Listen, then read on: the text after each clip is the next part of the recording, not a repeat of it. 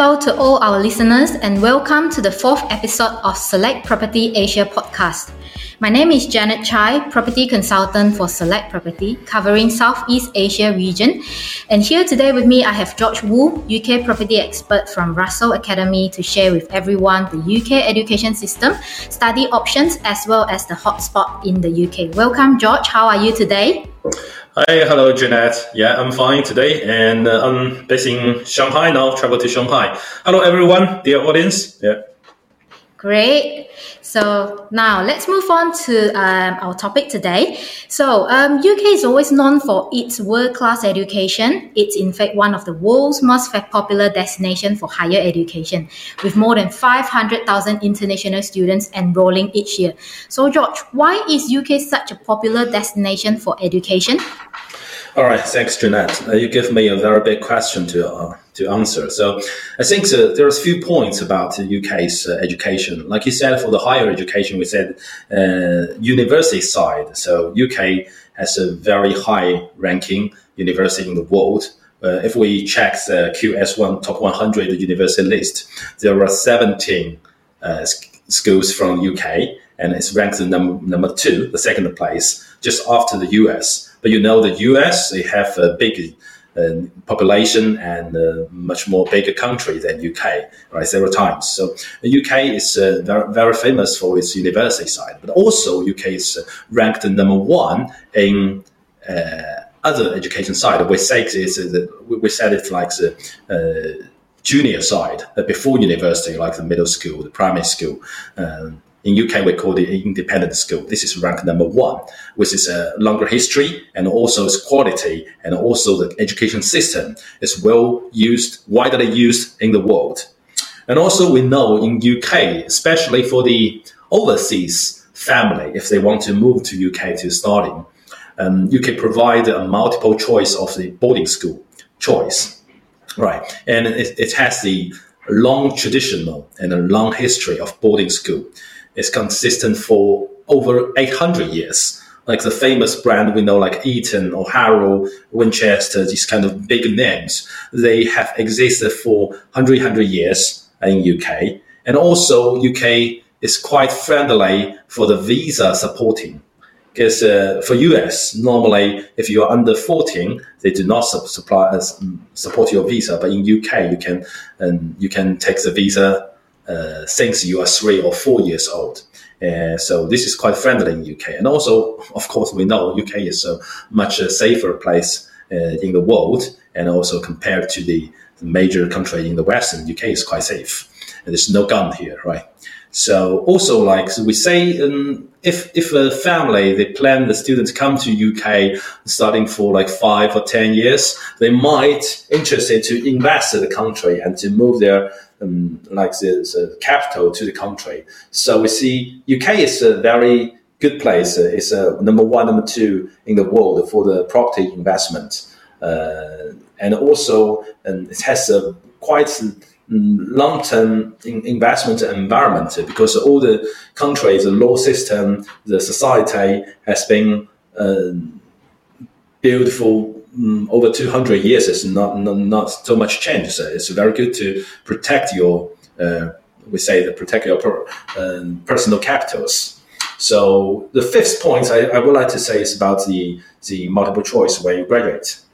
When a child graduates, you, you might looking for the further the future education, like the, if it takes a master degree or PhD or do some research. And also some, some students were looking for their career development. So, especially like the UK, like London and Manchester, these kind of big cities are all the famous city in Europe, and uh, often the uh, huge number of the employee chance, uh, and also the like the top uh, the world of top 500 uh, companies are based in UK. So there's a lot of choice for the further um, developing of uh, their career. So I think this is uh, um, advantages of uh, why you choose UK to study and also invest in UK. Yeah. Thank you, George. Um, so we all know that studying in the UK doesn't come cheap, as the sterling pound is often thought to be the strongest currency in the world.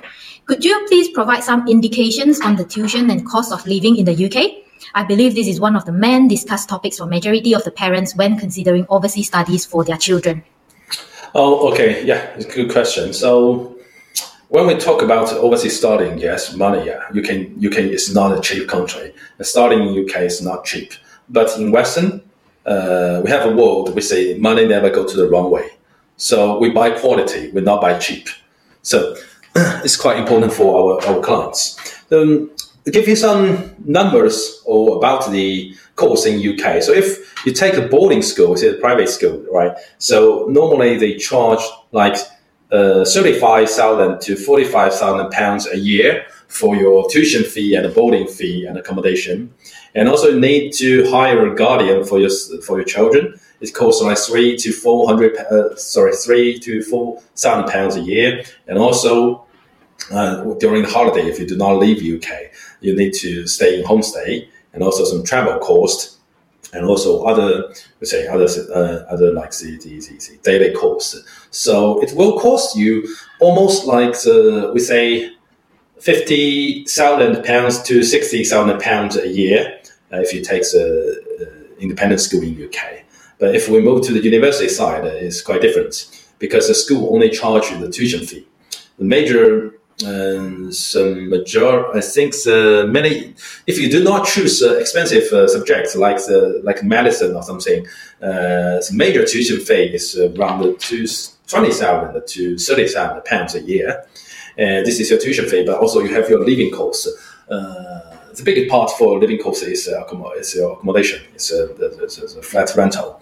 So in London, it's quite high. It might take uh, like the thirty thousand pounds a year of twenty thousand pounds a year, but over, outside London would be a little bit cheaper, like half of the price. So um, if we put it together for universities, uh, it's quite similar, like the 50 50,000 pounds a year, something like this. Yeah. Mm. It does sound like quite a considerable amount of money. Um, tuition fees aside, nowadays we're also seeing more and more parents buying properties for their children who are studying abroad. Not just parents, actually. Foreign investors are also snapping up properties in the UK. So, George, can you please enlighten us? What makes you think UK is the number one asset investment destination in the world? Yeah, of course. Um, for these questions, I can give the almost six, six, six, seven reasons about it. So when we think about overseas investment, so you don't need to live there.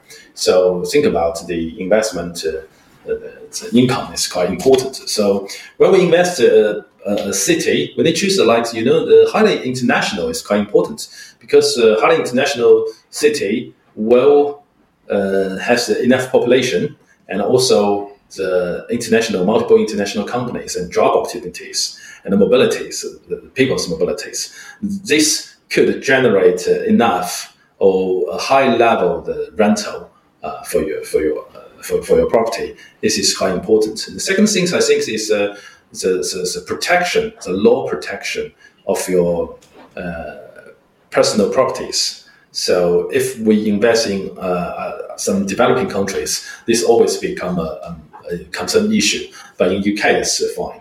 And uh, the next one is about we say the uh, for the foreign buyer, is there any special policy or like the extra tax for the foreign buyer? Uh, but in UK, it's all equality policy for the local and for foreign. But in other countries, not.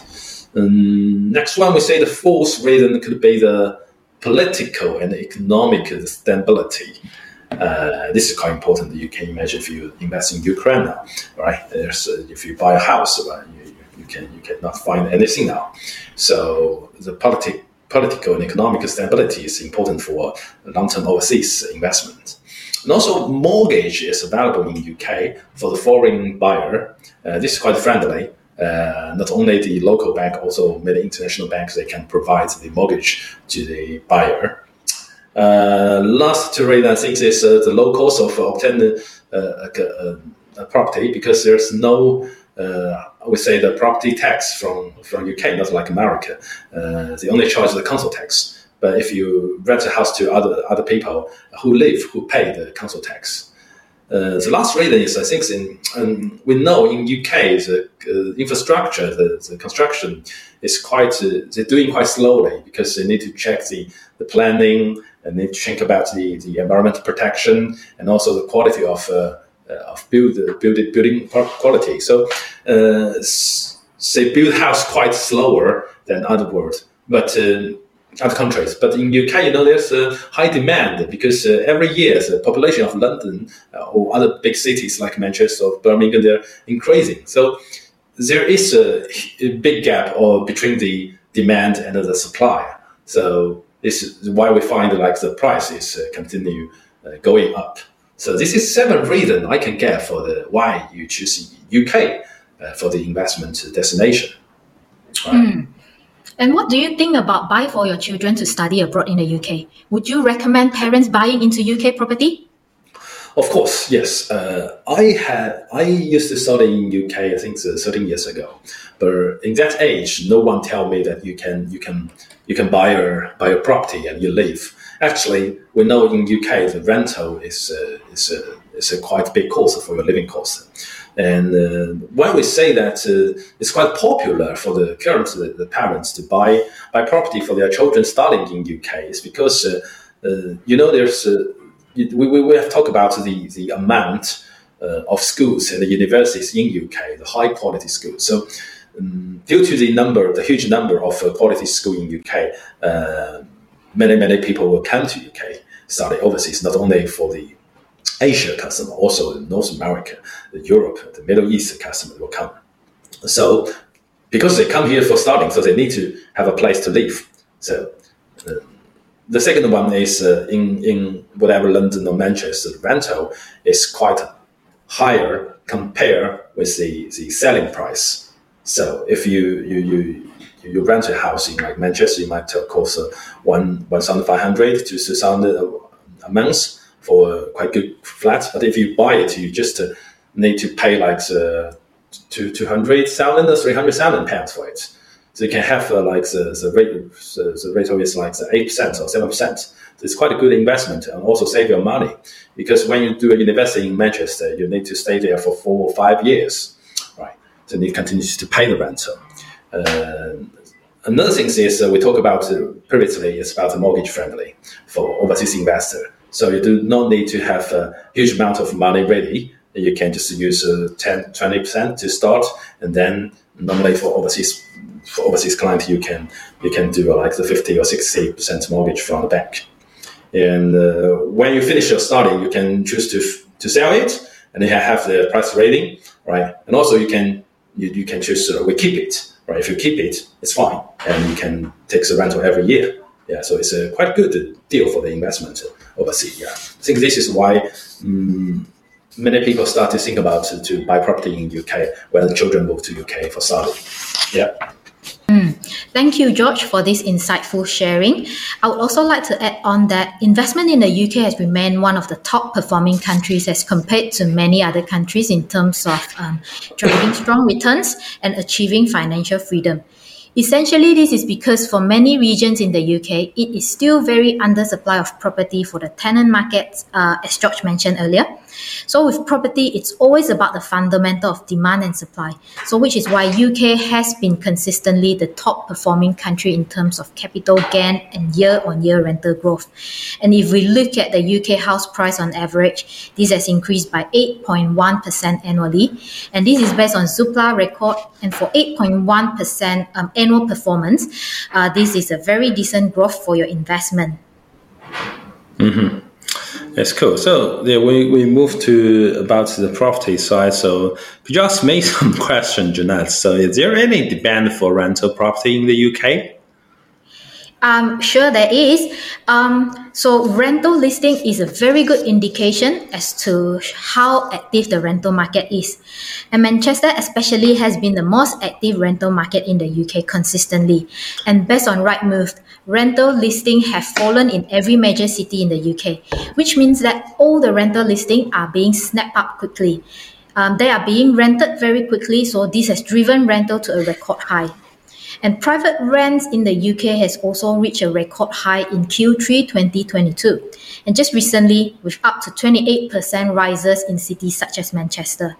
And for those of you who own a property in central Manchester, you probably know how active the rental market is, as well as how much the rent has increased from last year to this year. And around 4.9 million of households are using the private rentals rented sector in the UK. And what I like about UK is the rental dynamic. Tenants tend to rent long term, so they are always on a renewable kind of agreement.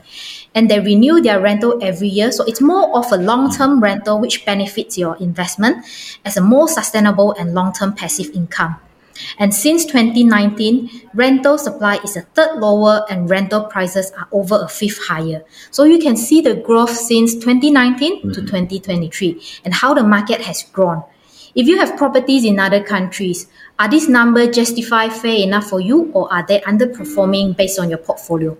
Or are they something that you want to achieve? So realistically, these numbers are what would support your requirement for investment, I would say.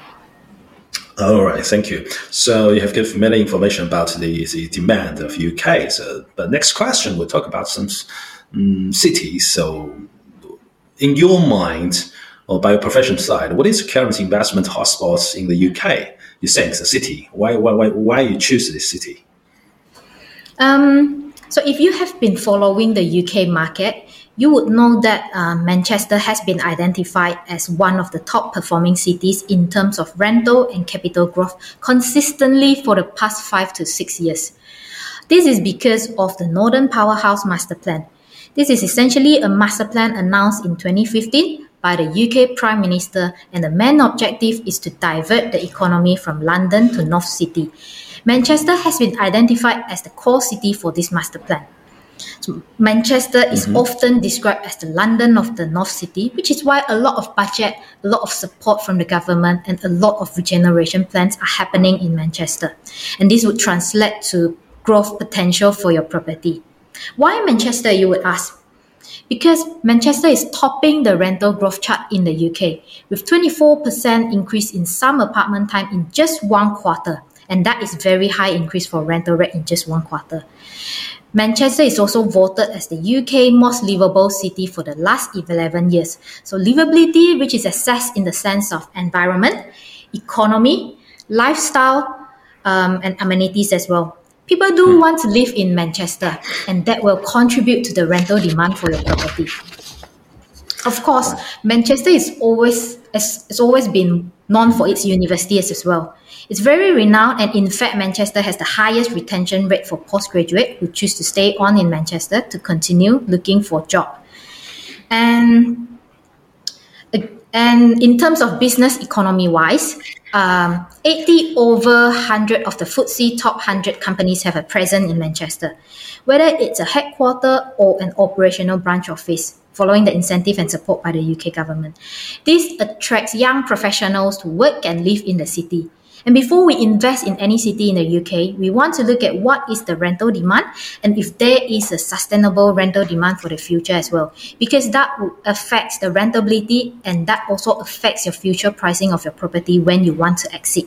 Manchester has proven to be equipped with all these factors mainly because it's driven by the UK Northern Powerhouse and supported by the UK government. Oh, cool. Yeah. So we learn a lot of information about Manchester. But, you know, mm, people always ask in UK if I invest in UK. So we always talk about London. So if you compare with London and Manchester, which one do you think uh, is, has more potential for property investment? And could you give me some, um, some reason or some figure about it? Um, here, if you are thinking between Manchester and London, these I would say, depending on the purpose of your investment. If it's purely for investment or for your own personal use, um, if it's purely for investment point of view, Manchester especially has been topping the chart if you look at the rental growth. This is at 23.4% in a year as compared to UK national average at 11.8% and London at 15.8%. This is based on a Rightmove record. And foreign investment in the north of England also increased from 25.4 billion to 43.7 billion between 2017 and 2021. If you look at the timeline, 2017 is two years after the Northern Powerhouse Master Plan has been announced. This is also when the market has seen the growth potential in Manchester. You can see the investment has increased increased by such a big amount in just in between the short years. So this shows the potential of the market and the desirability of Manchester as an investment. And over the same period, cash poured into Greater London dropped by 23% from 43.4 billion to 33.4 billion. All right, that brings us to the end of the podcast. And thank you so much for joining George and myself today. I hope this was useful for you. Please subscribe to our podcast channel for more exclusive content, new releases, ad free episodes, and more. See you next time. Thank you. All right. Thank you. Thank you. See you. Thanks for inviting. Bye.